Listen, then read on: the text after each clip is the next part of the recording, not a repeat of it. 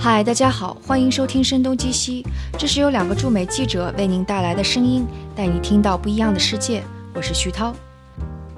在节目开始之前，我先想征询大家一个意见，因为之前不断有朋友说我们应该建群，就是把社区给运营起来。但是我跟张晶其实一直没有太想好，因因为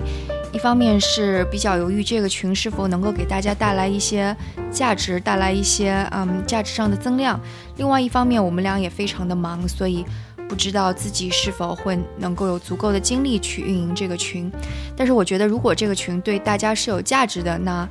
肯定不管我们怎么样，都应该把这个群给建起来。所以我们也就想在这里先问一下大家，如果你们有什么好想法，就请留言或者邮件来告诉我们。我们的邮箱是 etwstudio at gmail dot com，然后其他联系到我们的方式，在我们的网站上 etw.fm 上都是可以找到我们的。嗯，那就先谢谢大家给我们的支持。其实也正是因为你们不断的督促，你们不不断呃，你们不断的支持跟留言还有建议，让我们一直走到现在。啊，那言归正传，今天这档节目其实已经是好几周之前就已经录制的了。话题是关于 HBO 的美剧《西部世界》，很多人都还挺喜欢这部美剧的。虽然录了有这么一段时间才放出来，但是还蛮巧的，因为刚好四月二十二号《西部世界》的第二集又要开始放映了，所以感觉我这次的拖延症还拖得蛮恰当的。那关于这部美剧，如果大家有一些什么想说的，或者相关的一些话题，或者听完之后有什么感慨，想要告诉我们，那也请尽管给我们留言，或者是给我们写邮件。那接下来这就是我们正式的这期节目，请大家享用。其实我们今天的话题还蛮有趣的，我总结一下，就结合了好多热点词汇：美剧、西部世界、超级 Party、西南偏南、Elon Musk、人工智能，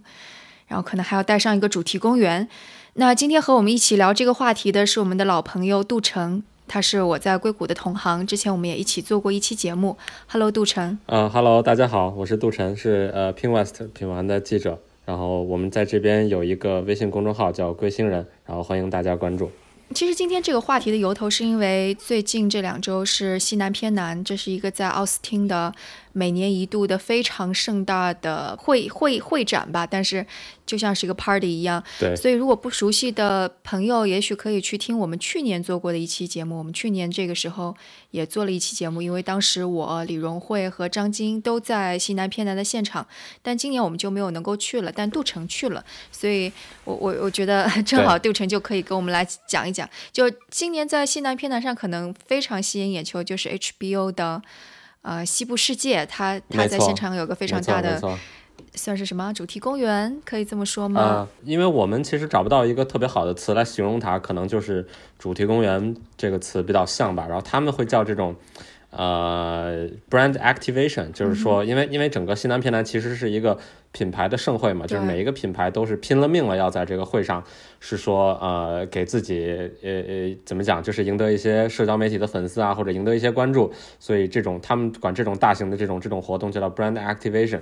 然后这个是我觉得西呃西部世界在就是 HBO 在呃做的这个西部世界在西南偏南上应该是所有的这些无论或大或小规模的这些呃品牌活动上应该算是投入最大，最后产出的效果也最好的。对，是所有人都在讨论的一个。对，其实前几年西南偏南上 HBO 也都会有。他们的美剧的主题活动一般都是采采取密室逃脱的密室逃脱的形式，但是因为每次排队人太多了，而且我通常在那边时间不是很长，从来都没有去排队过。我我觉得我们是不是先得介绍一下那个西部世界？我觉得它算这一年半来应该是最成功的呃 HBO 的美剧之一吧。在我像我这样的粉丝看来，可能确实是非常优秀的这么一部。但是从一个怎么讲，就是呃看美剧看的比较多的人，或者说从商业角度上来讲，这个《西部世界》其实不算是呃过去一年 HBO 最成功的这么一一部片子。对，但是它是它是非常不错，它是题材非常新颖，它也是里边的这些理念是很很很新潮，然后它也跟我们当下所处的这个时代，我们。处在这个这个人工智能的这种这种呃人工智能几乎几乎上算是统治了一切的这种时代，它是跟这个时代是有相关性的。对对，就像在硅谷，别人之前是会说你一定要去看 HBO 的 Silicon Valley 硅谷这个美剧，然后在在那个六月呃就二零一六年末的时候，大家就会说啊你一定要看 Westworld，这跟人工智能相关，就大家就会这么来说。没错。嗯哼，那没错没错。所以你是在去嗯西南偏南之前就已经知道 HBO 会有这么样一场。主题公园呃，是，还确实是这个东西是当时是这样的，就是在我得知到他们造了这么一个主题公园之前，可能呃他们就已经把这个预约，就是大概有他们好像一共有三天的这个时间吧，就是三天可能会放三千五百多人、四千人左右进去，他们已经把这个票已经预约完了。我我我知道这个事儿之后。就只能我看到他那个网站上，他说就是你可以试试去现场排队，但是不保证可以进去。OK，对，所以我就我我我我就直接第一在第一天的中午我就直接过去排队了。嗯，然后你排了四个小时。对，我排了四个小时。他那个是在其实离那个主会场呃西南偏南主会场也不远吧。但是那条路上吃的还蛮多的，但是很可惜的就是只有我一个人在排，我没有旁边没有朋友，所以我只能自己在那儿站着。嗯，然后我也没有去吃东西，这四个小时我都快饿死了。幸好就是进去之后，就到那个公园里之后，它有一些有一些 refreshment，有一些喝的，然后有一些吃的，就就还好吧。等了四个小时，真是真是可能是我在西南偏南上排过，应该是。第一场的一个队，嗯，所以我们就看到你在朋友圈上不断的在刷屏。对，因为这个东西，我我我是感觉，因为从硅谷这边每每年去的去那边一趟，也也也蛮不容易的。就是这个会吧，就是总的来讲，给我一种很很 overwhelming，就是很压在我头上的感觉。然后像这样的这种活动，然后以及每天晚上。的酒吧呀，或者是夜店之类，就是可能是这个会上比较比较放松的，一比较放松一点的这种这种活动，所以这种这种的活动就是绝对不能放弃的。对对，放弃了，那你来这个西南偏南，那你就真的对自己太辛苦了。对，因为还是记者的身份，还得写稿子，还得参加 panel 什么的。所以我我很好奇的是，你排了四个小时，那差不多就下午四点多钟、五点多钟才开始入场。没错，没错。嗯哼，当时天已经基本上。就是天已经比较暗了，就是那边的当时的那个时间吧，就是已经比较暗了。就是我进去之后，我都我们我们都已经开始下雨了。当时，啊当时中午还中午还好，到下午已经开始下雨了。还好我们进去，呃，幸运的是就是最后进去了吧。嗯嗯，对，这样还好。哎，进进去了是一个什么样的感官？它是它是这样的，就是西部世界是我我大概就是尽量先简短的介绍一下吧。西部世界其实就是它是一一九七三年的一个美国的这种科幻加西部片的这么融合的这一个片子，HBO 是把这个这个一九七三年的这个电影改编成这个电视剧，里面的设计还是一样的，就是说外部的这些游客或者是有钱人啊，他们会进入到这个这个科技公司打造的这个这个呃主题公园里边，里边都是用仿生人，就是 Android。呃，做成了一些一些一些像像演员一样，你可以去和跟他们跟他们互动，然后在这个片子里其实也是非常这个黄色暴力的这么样一种，你去可以开枪对他们开枪，然后你也可以和他们去去去去酒吧或者去妓院之类这种事儿，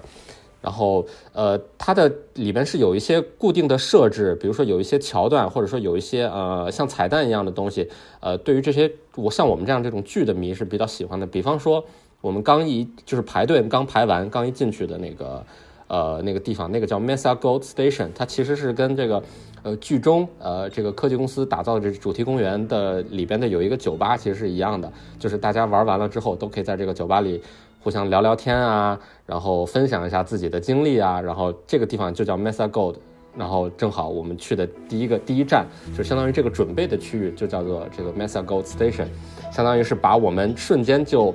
呃，带入了这个这个这个这个整个这个剧的风格当中，就是让我们入，相当于给你一个给你一个入戏的这么样的一个环境，呃，非常不错的这么一个设置。它的装修也完全是西部世界那个酒吧的装修的感觉。还真不是那个西部片里的那种酒吧，它是那个还是比较科技元素里边比较呃后现代或者说简约或者说怎么样的那种那种那种风格。这是第一站，它那个酒店其实是其实是这样的，就是说那个在在那个片中吧，就是有这么样一个桥段，就是呃两个主要的这个游客的这个角色，Logan 和 William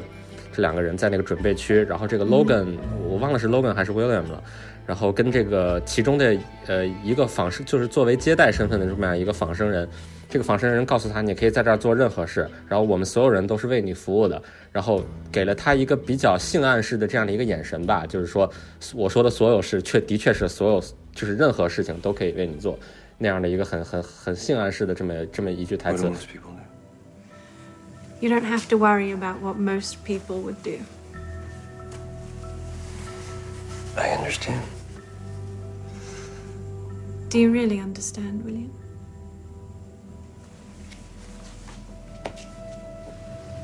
All our hosts are here for you, myself included. We could stay here a while if you like. Take as long as you want. 他们呃，这个我们在这个主题酒店里面的呃，这什么主题酒店？主题公园里面的第一站就是就是一个像类似于这样的一地方，它是很 呃科技感的、很现代感的、很很就是比宜家风还还宜家风的那种那种那种感觉。你可以在里边呃喝一杯酒，因为这个剧情当中是是是是需要说每一个观众每一个游客会有有一顶帽子嘛，有一顶黑色或者白色的帽子，这个其实是其实西部片里边的一个一个一个比较流行的桥段。他在这里会每人就是给我们每人一顶帽子，决定了你以后在这个主题公园里面的身份，你是一个好人还是一个坏人，决定了每一个呃这种仿生人这个 host 他是怎样跟你互动的，对，挺有意思的这么一个一个一一个环境。我刚才说他嗯怎么讲，就是让我们给了我们提给我们提供了一个环境吧，然后让我们入戏很快入戏。很快，所以你是挑了坏人是吗？我他们我后来才知道你可以选帽子，就是他给你一个，然后你可以、你可以说我不喜欢这个，我想要另外一个，但是我当时已经来不及，他说他说你就快一点吧，因为当时天色已经比较晚了嘛，他就想尽量快点，就一波一波的把把我们都送过去，对，所以我就只有黑色的。所以其实如果是让你再选一次的话，你想选好的还是坏的？呃，怎么讲？就是走完整个这个主题公园，然后看到其他的游客，包括白帽子、黑帽子跟这些 host 之间的互动，我其实觉得，嗯，关系不是特别大。看，就是主要还是看你比较享受做好人还是坏人吧。就是其实我挺喜欢做好人的，但是因为我这个帽子就是这样，所以所以所以所以，嗯，这些 host 跟我说的这些这这些话里边，就是比较偏向于像是在面对一个坏人的那种感觉。但是其实跟这个主要剧情，就这个主题公园里边相关的这个主要剧情相关的，呃，这些台词，就是你你是白帽子或者黑帽子，他们都不会告诉你那些最关键的事情了。所有的这些剧剧情都得你自己跟所有人跟其他人去聊天，然后慢慢的一步一步的，可能要在两个小时甚至三个小时时间里，你才能了解到这个所有的剧情。跟白帽子黑帽子其实关系不太不太大。对，所所以就是那那不过那个关于 host 可能还要说一下，就是在、嗯在剧情里边，你一进去见到那些接待员。在剧情里边，其实他们就已经是嗯机器人了，但是在这里的所有的接待 肯定就还都是人类，对但他们会表现的像对，还都是人，所以你不对，所以你不能说真的想做什么就对他们去怎么样，对，不要不要太放肆吧，应该说。OK，、所以呃，你们开始就如果是按照剧情的话，在这里接受了白帽子、黑帽子之后，嗯、呃，这些游客们会坐上一列火车，然后到主题公园里面。那你们呢？对对对，实际上是一个大巴车，就是就是我们会像，呃，有点像里边的那个火车吧，当然不是那种不是那种西部片那种比较古旧的那种那种火车，呃，还还是一个大巴车。坐在这个大巴车上呢，坐上去这个天其实就已经黑了。当时大家排跟我那一趟车进去的，基本都是已经排了三四个小时的人，所以大家都很累，然后就靠在自己的椅子上就睡着了吧。然后呃，这个车开了，然后开了一段儿，我突然醒了，就是因为我旁边所有人都在就是像欢呼哦那样的那种感觉。然后我问他们怎么了，他们说刚才那个 host 过来告诉我们说说你们的帽子里面可能有一些玄机，就是要你自己去发现，这跟这个呃之后在公园里面的这个剧情是有关的啊。所有人都在看自己的帽子，这里面其实没有什么太太多东西啊，就是一张卡片。这卡片就是说它上面显示了一个你的桌号，应该是像在呃餐馆或者酒吧里面的这个桌号。然后你可以坐到你对应的这个桌子上，跟其他人，然后这其他人当中有可能包括 host，也有可能是跟你一起的游客，然后就是大家相当于组成小队，大家一起去发现这个剧情。就像密室逃脱一样，所以所以你刚才说这个每年 HBO 都做一密室逃脱，其实他今年就是把这个整个这个尺度放大了一点，就是整个这个规模放了非常非常大，而不是几间房子这样，它其实是一个超级大型的这种密室逃脱。嗯，所以它肯定是在 Austin 的 downtown 之外的地方，肯定不可能是在 downtown、嗯没错，它当趟是肯定放不下的。嗯那它它是在一个，它是对，它应该是在一个奥斯汀东部的一个，我现在具体忘了那个那个地方叫什么。那地方本来是一个像像像像游乐一个小型的游乐城，呃，有点类类似于那种那种鬼屋一样的那种小的游乐城吧。然后他们是用了，我忘了是用了多久，好像用了五个星期。然后，然后，然后把这个这个游乐城改造成他们想要的这种样子，很这种 Wild West 的这种这种风格的地方。对，嗯，它不是在当趟。所以差不多就是车程也也也好长时间，感觉就像坐了个火车车程挺久的，因为当时对当时下午就是晚高峰嘛，就是奥斯汀也是一个有有有早晚高峰的地方，就是晚高峰出城的人都挺多的，我们就坐了有三四十分钟吧，到了地方那真的是天完全黑了。就是玩完了之后，我甚至想说，要不要第二天早早一点再过来拍一下，就是好歹拍一些照片吧，就是至少有一些白天的这种照片，因为晚上有的时候真的真的嗯看不太清楚。是的，是的。对，嗯，所以在、挺可惜的。嗯在在排队和还有在那个大巴上的时候，你会想象一下说它可能是什么样子吗？就是就是你会有一些什么预设呃吗？嗯，会有，就是它的这个整个的整个的这个呃主题公园的这个 slogan 吧，就是有这么一句话叫做 “Live without limit”，就是无限制、没有限制的去去去过你的生活。这个其实也是《西部世界》就 HBO《西部世界》这个片子的这个这个副标题。就是相当于它已经在这个，就是在你排队进去，然后包括坐车到那个地方之前，已经给了你各种各样的暗示，说说在这里你要去 indulge yourself，就是一定要让你自己过得开心一点，去跟各种各样的人去去聊天，然后进入到你自己所扮演的角色当中。你可以给你自己设定各种各样的角色，比如说你是好人或者坏人，这是最简单的，或者是你，或者是你是一个嗯热衷于呃呃呃赌博，你可以去这个沙龙里边跟这个演员一起打牌，然后你你也可以酗酒。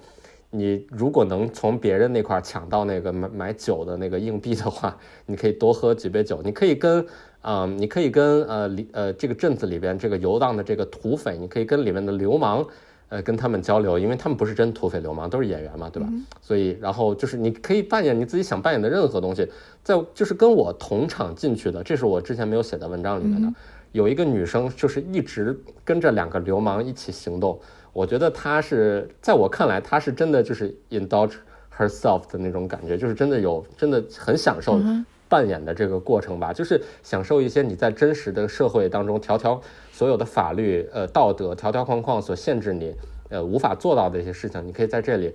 也不是说真的做吧，但是你可以尝试做到。对，嗯，所以下车之后是什么样的状况？就你你那那时候你已经想好了你要当什么样的人吗？还是完全就没有概念？嗯，你就在车上想，我当时在车上，呃，我也有点困了，但是我想，我还是想扮演一个好人吧，就是我想 William 很的角色沉浸对我想很沉浸到这个剧情里。虽然我当时在车上，我不知道这个剧，呃，这这这个镇子上到底会发生什么。我当时想的是，我想扮好人，然后我想跟所有人呃成为朋友，我想看看能不能从他们嘴里套出这个这个剧情，无论是什么样的剧情。直到我就是到了那个地方之后，就是我可能在那儿待了至少有一个小时、一个半小时之后，我才能大概明白这个这个主线的剧情是什么。然后我那一场的主线剧情其实是，其实应该是就是在剧中吧，就是那个老鸨妓院的那个老鸨叫马维，然后他已经相当于有点意识觉醒了，他发现自己不是一个不是一个一个一个镇子上，他不是一个妓女，他发现自己可能是一个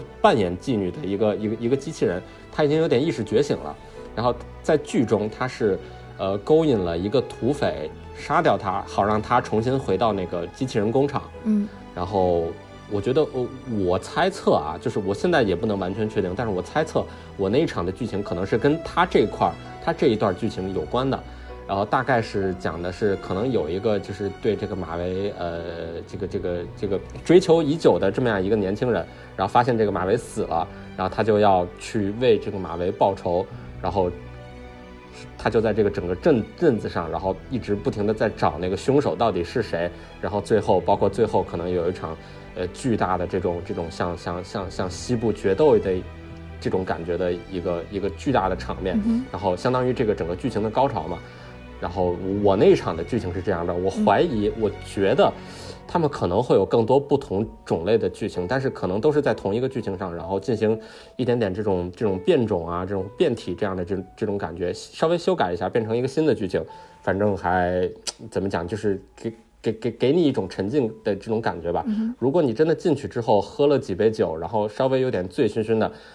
真正进入到你的角色里面，你会觉得这就像自己会在一个电影或者电视剧的片场一样，其实还蛮爽的。对，所以描述一下，就是你下了大巴车之后，就是你你都经历了些什么，看到些什么，经历些什么，有一些什么有趣的东西。嗯，我我的我的一个，如果用一句话来来来总结的话，我就是感觉里面所有的演员都非常的专业，都非常的入戏。我下车的第一见到的第一个人是，呃，相当于这个你从这个呃。呃，主题公园的外部相当于一个入口，进入到这个内部的这个这个把门人，这是也是一个女生扮演的这么一个一个 host，他是他对就所有的人通过他的身后进到这个公园里，他对所有人就是那么一句话，就是 Welcome to Westworld，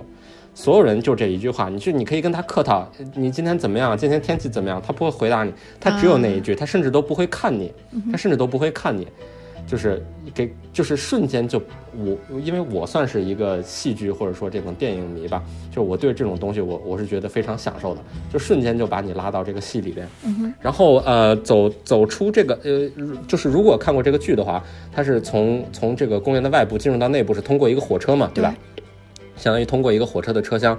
这个火车的车厢里边就已经有一些演员了，他会跟你、跟你、跟你比较客套的这种聊天，这就跟刚才外边的那个 host 是相相当于是是是完全不一样，因为这就是他们的身份，他们的身份可能是呃调戏勾引你，他们的身份也有可能是跟你正常的呃去聊天，他们的剧情呃他们的这个身份也可能是说我就是想想要杀死你的这种感觉，每一个演员每一个 host 都不一样，在火车上就已经有，就是说已经对，有火车上已经有火，对，火车上已经有这种人了。会觉得尴然尬吗？就比方说，如对果要有人勾引你，或者有嗯，挺尴尬的，就 是挺挺尴尬的，就是这个火车这个车厢里面有一个老头，就是在我这个呃文章里面有一张图，就是所有演员的，也不是所有演员，几个演员的合影。右手第二第二的这个老头，他是跟所有的人都，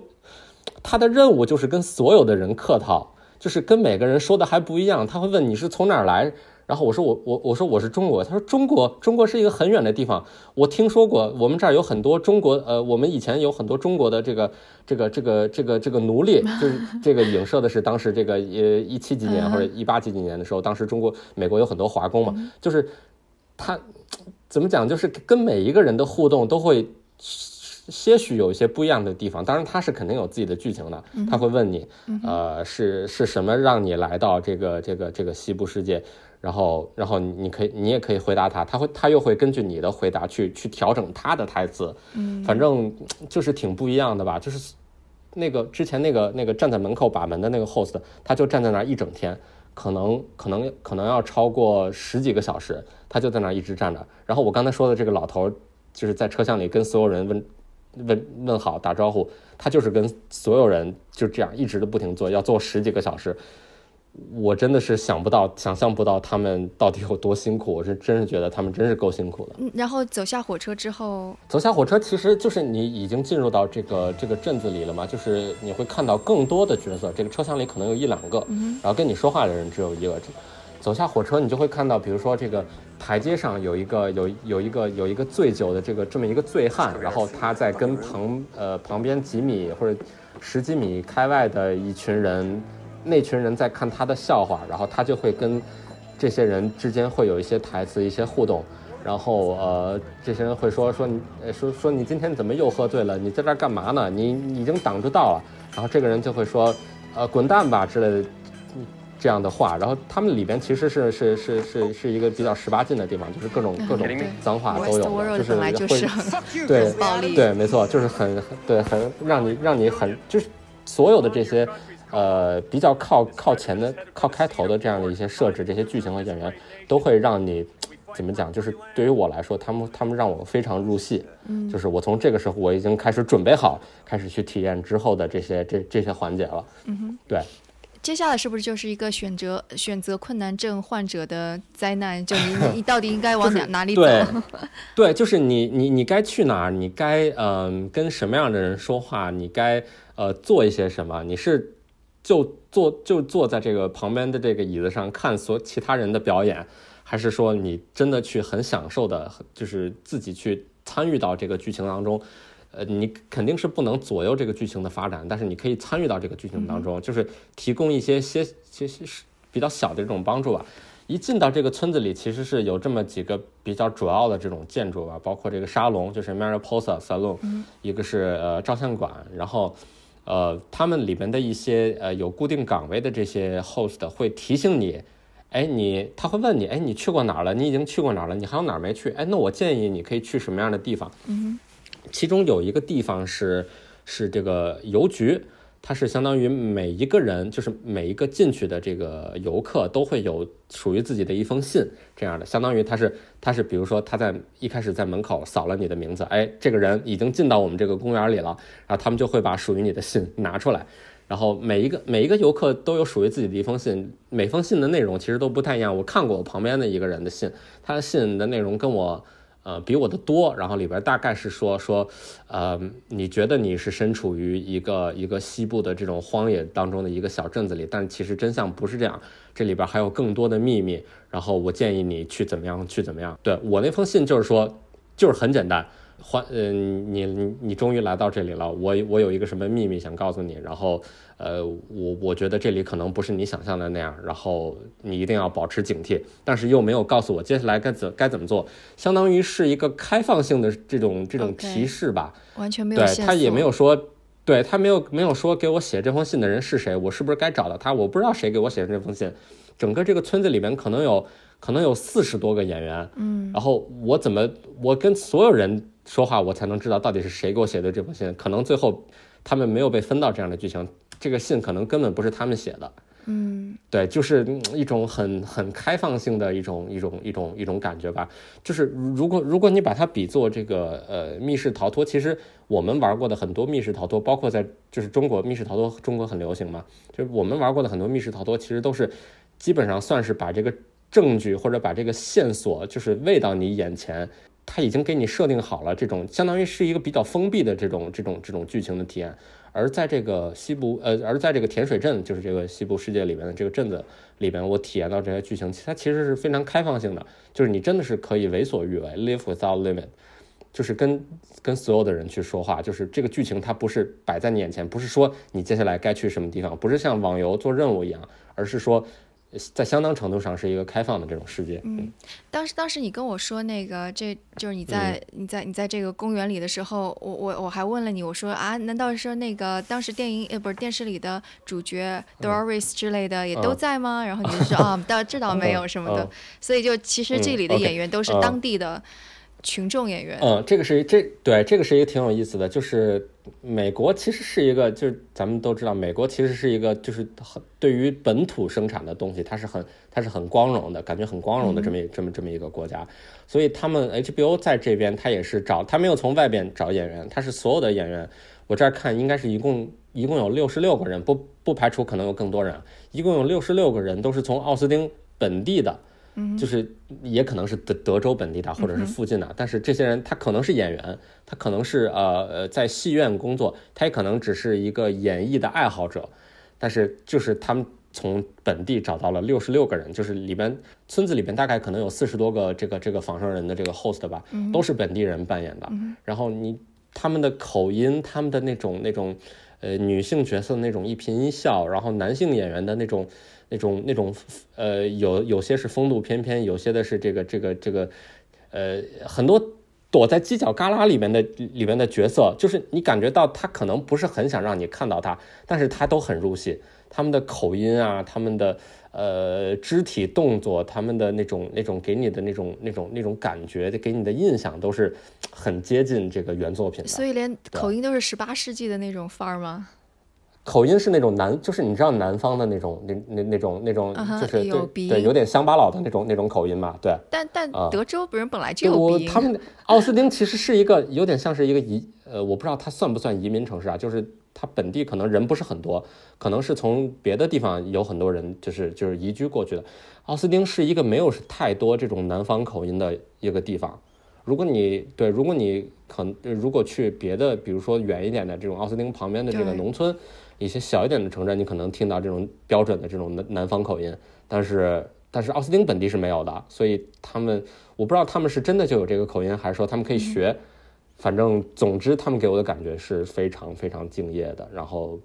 把这个甜水镇的这个原貌还原的是、是是非常好的，对。嗯我很好奇哈，就除了你刚刚说在那个火车上面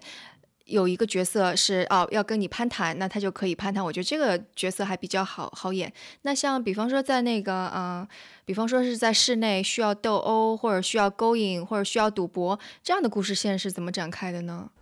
呃，是这样，就是你进入到这个，比方说你进入到这个 Mariposa Salon 里面，就相当于是一个酒吧，呃，酒吧加妓院的这么一个沙龙的这么一个组合。你进入到里边，嗯，呃，他在那个之前那个 host 会在这个这个大巴车上会给你两个硬币，就是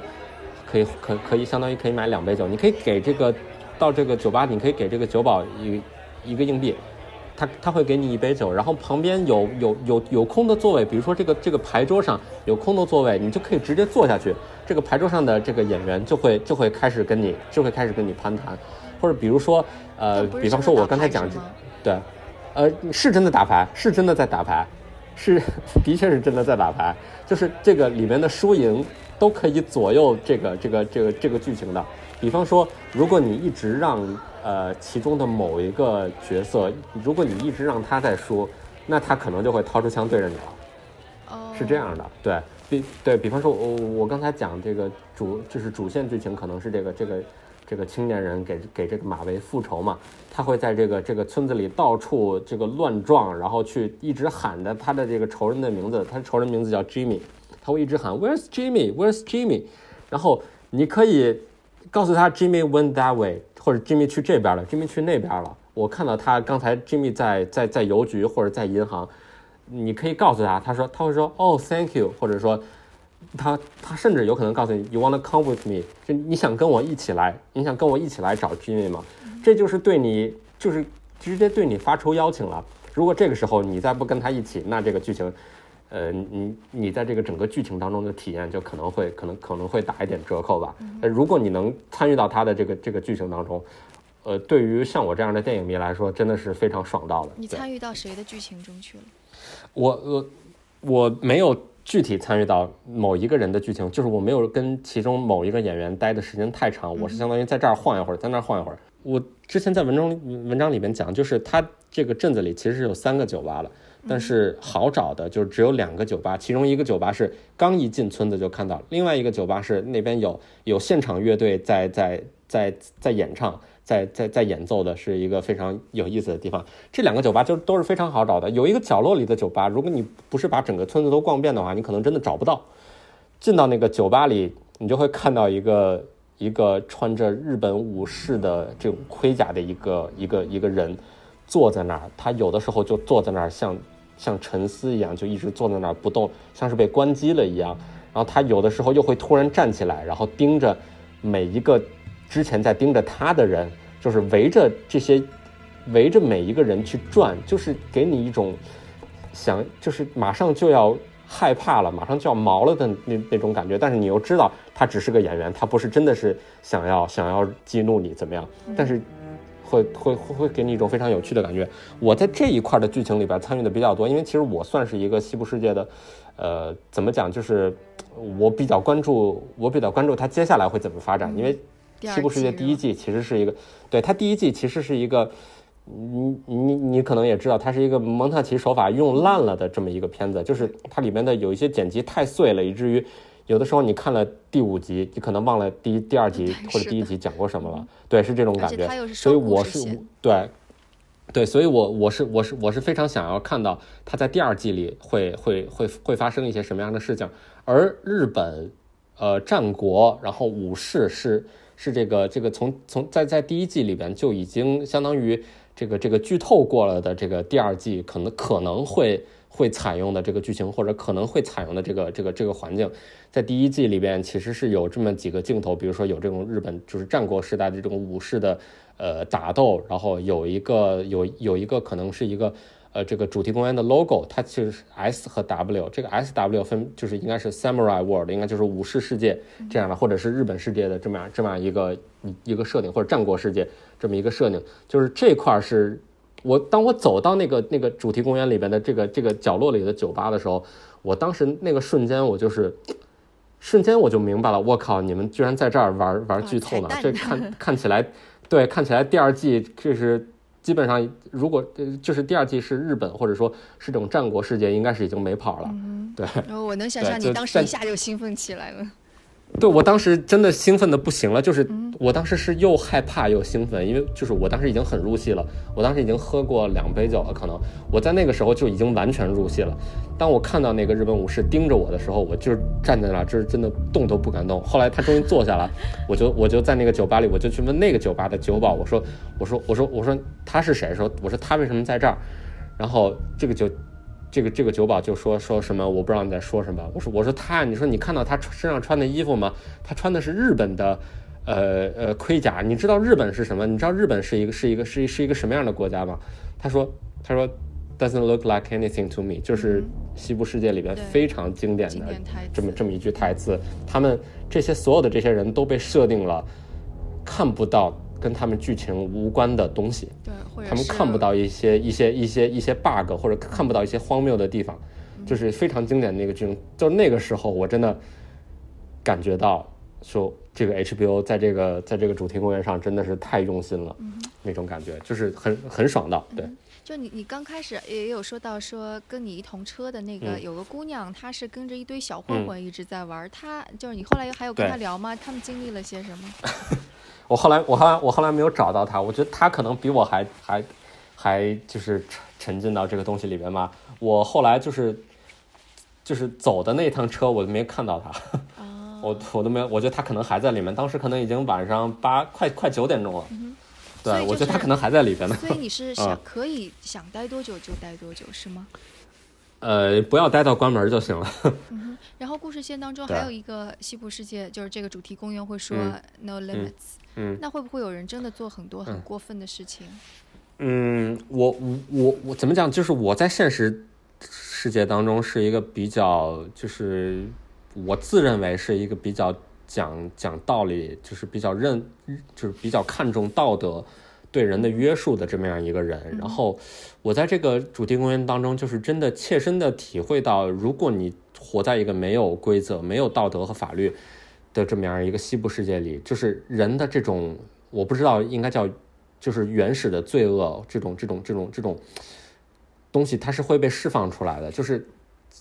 完全放飞自我的感觉。比方说，这个主题公园里面有那么几幕啊，就不是一幕，就是会有这个这个这个小混混，或者是警察，或者是土匪，这中间互相拿枪对着对方。然后或者甚至是这个小混混或者土匪拿枪对着一个无无辜的这么样一个妇女的这样一种一种情况，旁边的围观群众就是就是会说就是开枪吧，就是杀了他，然后就说赶快的之类的这样的话，就是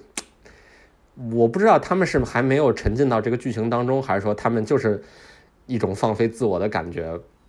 这个感觉就像是大家在看枪战片，或者是那那种感觉，是吧？对对对对对对，就是说他们就是怎么讲，就是从这个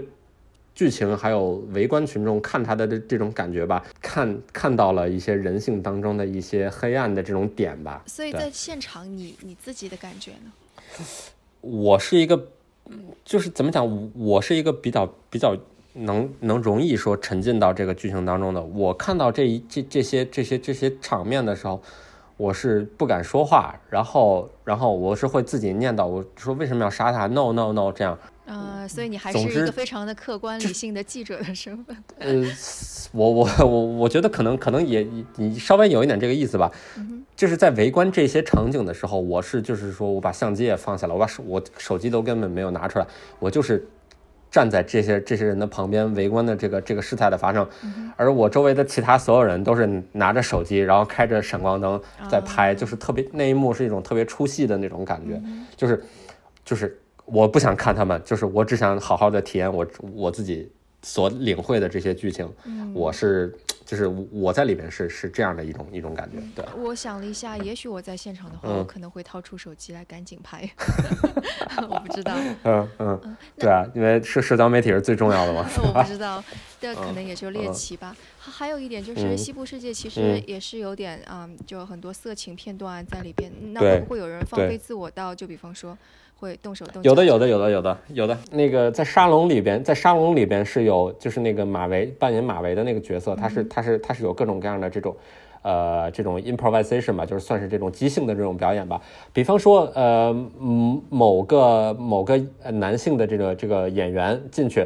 呃，跟他调情，然后他会可能会，呃，就是应付一下，或者说是比较投入的、比较享受的去跟这个这个演员之间发生互动。但是如果你去就不行了。如果你如果你是一个女生，呃，过去跟他调情，他可能感觉好感感觉还好。但如果你是一个，比如说膀大腰圆，看起来就不是什么善茬的那种那种那种那种人，过去跟他调情，说我可以跟你上楼吗？或者我可以跟你怎么样吗？他就会踢你。哦，好吧，对，就这个这个地方也不是完全没有没有没有限制的，就是 no limit，完不是一个完全这样的地方，就是他还是不然就真的变成 一个嗯。对对，就是你不能在里边太太放肆，太放肆，对。但但这样对如果出现这种情况也很尴尬呀。呃，还好，因为毕竟就是就怎么讲，会有人这么去做吗？就他们只是有啊，我我我看到了，我我看到了，我看到那个马维在踢一个一个哦一一个游客，对，就是那那个游客什么反应我觉？我觉得他们可能也见多了吧，就是如比如说在这个工作生活中，或者说在这个这个这个演就是怎么讲，呃，演戏的这个这个这个工作当中，他们应该是见过太多了，所以可能他们对这些倒还好吧，就是就是也也怎么讲，也不能叫无所谓，就是他们已经比较善于就是处理这些这些不同的这种场面了。大部分人在里边还是比较守规矩的。对对对，不是不可能一百个人里面只有一个，就所以倒还好。对，但我觉得那个 Westworld 就是本质上就是它这个电影本身的设定，我觉得有趣的一点就在于说，如果你意识到你面前不是一个真正的人，你是否还会以一种，比方说有道德啊，或者是善良啊这样子的一种状态去去跟你你面前的这个互动？对对对，嗯，我我我觉得可能就是比如说我刚才说的那些，就是在围观枪战的那些那些，就是那些人，他们他们可能就就就挺放飞自我的吧，就是他们已经感觉面。就是他们很投入，就从这种从这种这个角度上来讲，他们其实是很投入的，他们就默认面前的这些都不是人，都只是机器人而已，所以开枪吧就随便，就是展开你展开你的杀戮吧，就是他们就是这样的感觉。嗯哼，所以你在那里待了几个小时？我待了，我待了大概三，我相当于是五点，呃，五点钟左右左右进去的吧，是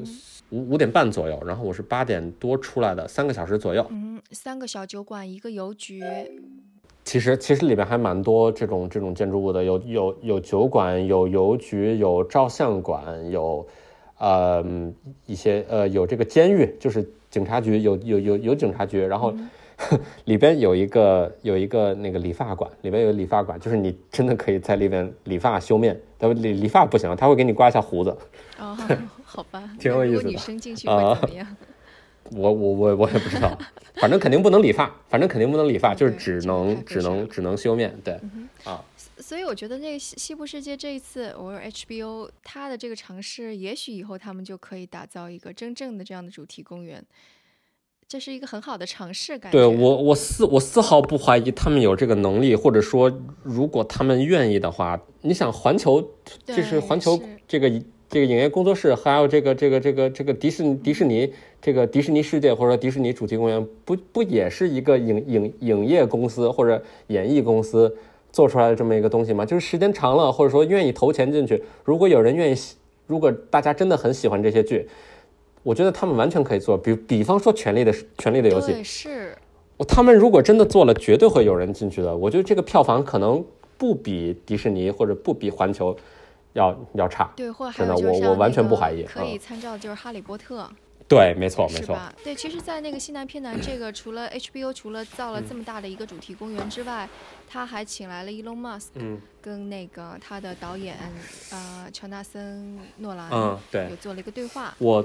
我我真的不确定他 Elon Musk 是不是他请是不是 HBO 请来的，他有点像是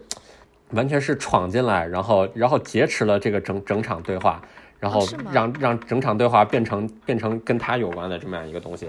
他就是那场其实是其实是 Jonathan Jonathan Nolan 还有那个 Lisa Joy 他们这这这几个主创，那场是跟这个剧有关的，相当于。然后 Elon Musk 突然闯进来了，因为他本身是那个 Nolan 的好朋友，然后他也是比较喜欢这部剧，所以他进来当时说了一些，他那场其实我没太关注，就说就是说了一些跟这个剧有关的东西，然后又说了一些跟自己有关的东西，就是基本上就是完全劫持了这个整场 panel 的这种感觉。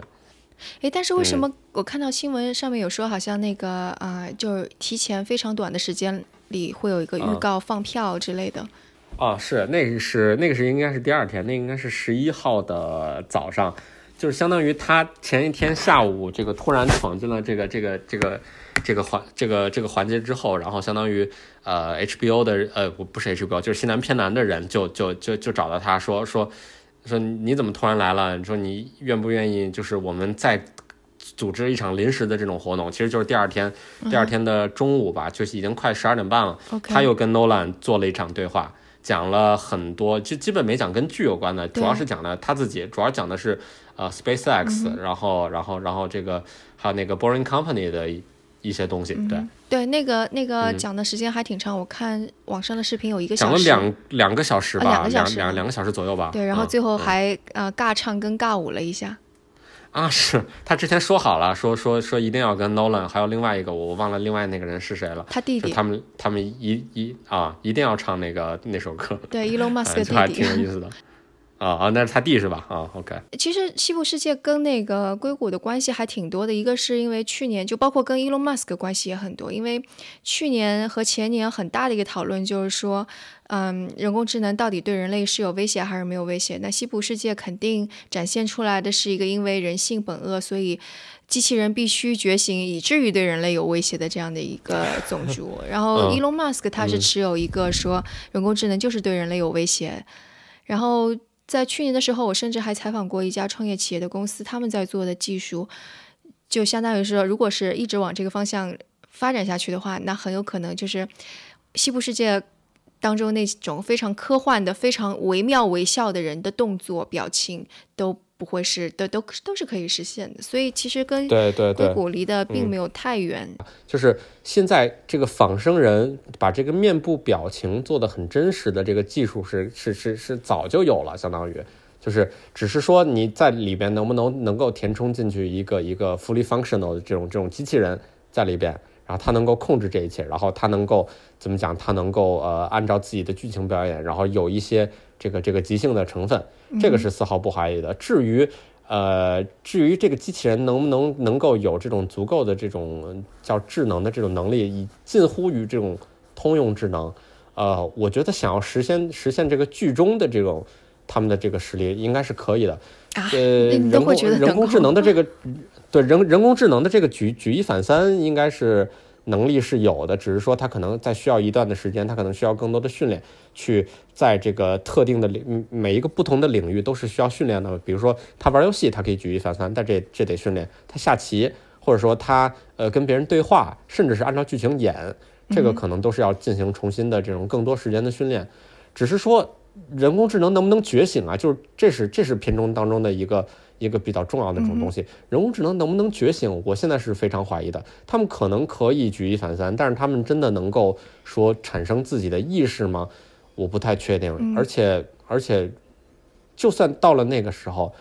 人想要拔插销还不是很容易嘛，对吧？就现在的这些人工智能，还不都是在这个计算机或者服务器里边跑的？你觉得他要是要干什么坏事了，直接把插头拔掉就好了嘛，对吧？就不像那个终结者里边天网的那种，就是他自己掌握了控制自己的能力。这种 我我我我是我是怀疑的，我是怀疑这些人工智能能不能够真的觉醒，真的像剧中一样，在现实生活中，我觉得五年甚至十年内都不太可能。我我觉得觉醒这个稍微太远了，但是我觉得这背后一个比较有趣的就是。你就是就像你说的，在这样一个由真人扮演的主题公园里边，可能某些小小的恶或者小小的不善意会表现出来。那一旦说是机器人给到这样的主题公园里，那我们的人类在这样的主题公园里表现会是什么样子？我觉得这也是挺有可能也是西部世界当中会让很多人感兴趣的一对点吧。对对对对，这应该就是他想要讨论的这个东西吧。我觉得他呃这个片子啊，他可能他可能想讨论的一个是什么？一个是这个机器人或者说人工智能怎么实现这个这个这个这个这个强人工智能或者通用人工智能或者说这个觉醒。另外一个就是说讨论这个届时人和这个机器人之间的这个这个这个相处的这个动态关系应该是什么样的？呃，以以及以及可能会有第三个话题，就是我们自己的这个这个道德是不是已经已经已经沦丧到了 一定的程度了？对，而且我觉得这部电影可能好好玩的另外一点就是人跟机器人其实没有太大的就是区别。就比方说像呃西部世界当中那个 William，那个本来有一个傻白甜男青年。后来黑化的那个人，就是他，他就是他，其实跟就是，比方说他跟那个 Dolores，就是跟这个女主嗯机器人有相似的地方，就是他们一直是温顺的、不反抗的，别人叫他们做什么就做什么的。然后你刚刚在描述到说，就是在加入这个主题公园，就现实当中西南偏南这个主题公园的时候，你会说门口有一个人来接待你们，他永远重复的一句话。其实我们在现实生活当中，这样角色的人很多啊。就比方说，我们去前台，那前台可能就是跟你说的是这么几句话，或者是嗯，就是很很职业的微笑嘛，吧？对对对，或者是现在嗯。某个在深圳的某个工厂里边，也许就有一个女工、嗯。做的就是这么周而复始的事情，所以人跟机器人之间的差别可能真的没有那么大。然后，对对对对对，嗯，没错。人跟机器人之间的觉醒，也许差别也也嗯可能，就如果从哲学层面上而言，不说那种机，就是不不说说说那个说理理论上怎么实现，我觉得其实可能也没有那么大吧。嗯，对，这个剧只是把我们所处的这个生活当中，呃，我们所处的这种当下的这种生活，相当于把它浪漫化了，然后把它极端化了，放到了这么一个一个一个一个一个呃比较比较抽象的这这种环境里边。其实我们跟那些机器人又又又相差多少嘛，对吧？其实我们也是在做这种周而复始的这种。这种工作或者生活，对，其实这么说起来，感觉自己也挺可悲的。其实，嗯，不不过我不知道，就是这部这部戏里边很多细节，我觉得嗯都是很、很很很触动人的。就比方说，其中有一嗯个是，嗯、那个机器人的科学家，他叫什么来着的？呃，他有两个名字，因为对它有两个名对，嗯，是，就是它因为它它有一个人，然后还有一个按照它原样复制的对，那个仿生人。就是它的原型是这个西部世界的创始人，但是后来呃，按照他的形象又做了一个。做了一个这么样的一个机器人，而且在这个西部世界的主题公园里边承担一个科技高管，类似于 CTO 这个角色。对，然后，但是这个 CTO 他是机器人，但是他呃以让他非常有人性的一点是他记忆当中有关于他儿子怎么死去、离开他一段痛苦的经历。嗯，然后他得知这个嗯真相，得知自己的伤心心碎都是嗯无所谓的时候，他简直就是痛苦欲绝，他就非常的矛盾哈，就是就机器人的这么一段。但是恰恰同时，另外一个就你刚刚也提到的，就妓院里边。老鸨的那个嗯角色，他为什么会嗯觉醒，也跟他的女儿，就是他剧情当中女儿被人杀死的这段记忆有关系，所以对，这也是跟记忆有关。对对，，就所以就是像西部世界当中这这两个，这我我觉得就是诺兰他作为一个导演，也作为一个剧本的写作者，他是对人性、对人为什么之所以为人，然后以及其实，比方说我们为什么会认为自己是人，他是有一个非常深刻的想法的。就如果我们一直是快乐的，那也许我们就跟一个快乐机器人是没有关系，呃，没没有差别的。然后也许就是我们过去痛苦的记忆、快乐的记忆、种种的记忆，就构构造成了我们自己什么什么。反反正我就觉得这部片子很有意思，就是了。对，没错，就是记忆，然后呃，以及能够从这个过去的积累当中学习，然后反思和这个这个以以及一一定程度上这种即兴的这个能力，其实这个是对人的一个一个，就我我这我是这么看的，就是定义人的一些一些特质吧。哎，怎么讲呢？我我觉得他他这个这个片子对于这个人之所以为人的这个讨论，确实是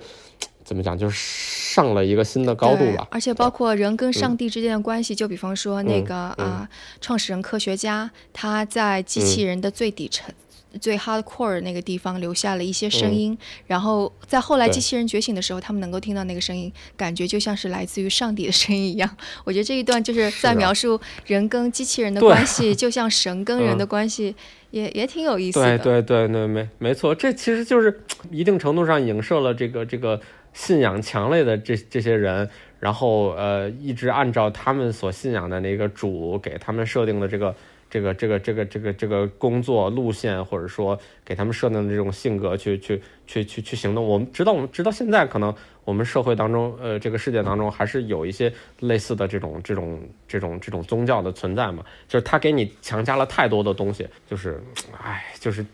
怎么讲？就他这个这个这个这个片子里面的讨论，这涉及到了太多的东西，以及因为它是一个非常开放，然后又非常烧脑的这种东西，就是它会引发你去。思考，然后引发你去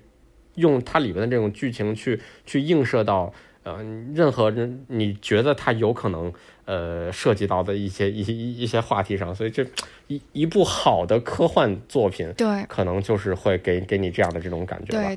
对对，所以说到一部好的科幻作品，可能。之后，我跟杜成也会聊另外一个话题，也是跟科幻有关的。不过那个可能要等到一两个月之后。呃，不是不知道几年了，对吧？好吧，那你就赶紧做功课，然后我们来也来讨论我我我去赶紧做功课。对对对，现在要剧透吗？现在要剧透吗？我们先不剧透吧，然后给大家留一个悬念。当然，就是如果听众朋友们，就比方说对科幻、西部世界或者其他的跟这一类或者人性讨论，呃，人工智能所有有想法的，也都可以给我们写邮件或者是给我们留言。然后有问题的话，也可以。向我们提问，然后或者是关于这方面有什么话题，你们觉得特别值得聊，那我觉得我们也可以来聊这个事情。对对对，欢迎大家提供素材，提供想法。对，然后说不定今年《西部世界》第二季嗯播出之后，也许我们也可以来就做一个什么，对，再做个复盘。对对对，可以可以，我觉得挺好的。好，那那今天就先到这儿吧，非常感谢杜晨。好，感谢感谢那个又一次机会能够。上来跟大家聊些东西，挺好的。我非常，我是非常喜欢声东击西的这个栏目的。然后他的两个主创也都是非常厉害的这个人，跟大家一些一起聊一些，呃，有的时候跟工作相关，有的时候跟这个这个这个工作可能没有太大关系一些。文化或者艺术上的东西，这个也是我非常享受的，所以非常感谢能让我再上来。杜成也是我跟张晶非常非常欣赏的一个记者 啊。好了，我们就互相吹捧的态度。好 好的好的，那就这样。商业互吹已经结束了。OK，好，那就下次节目再见。再见。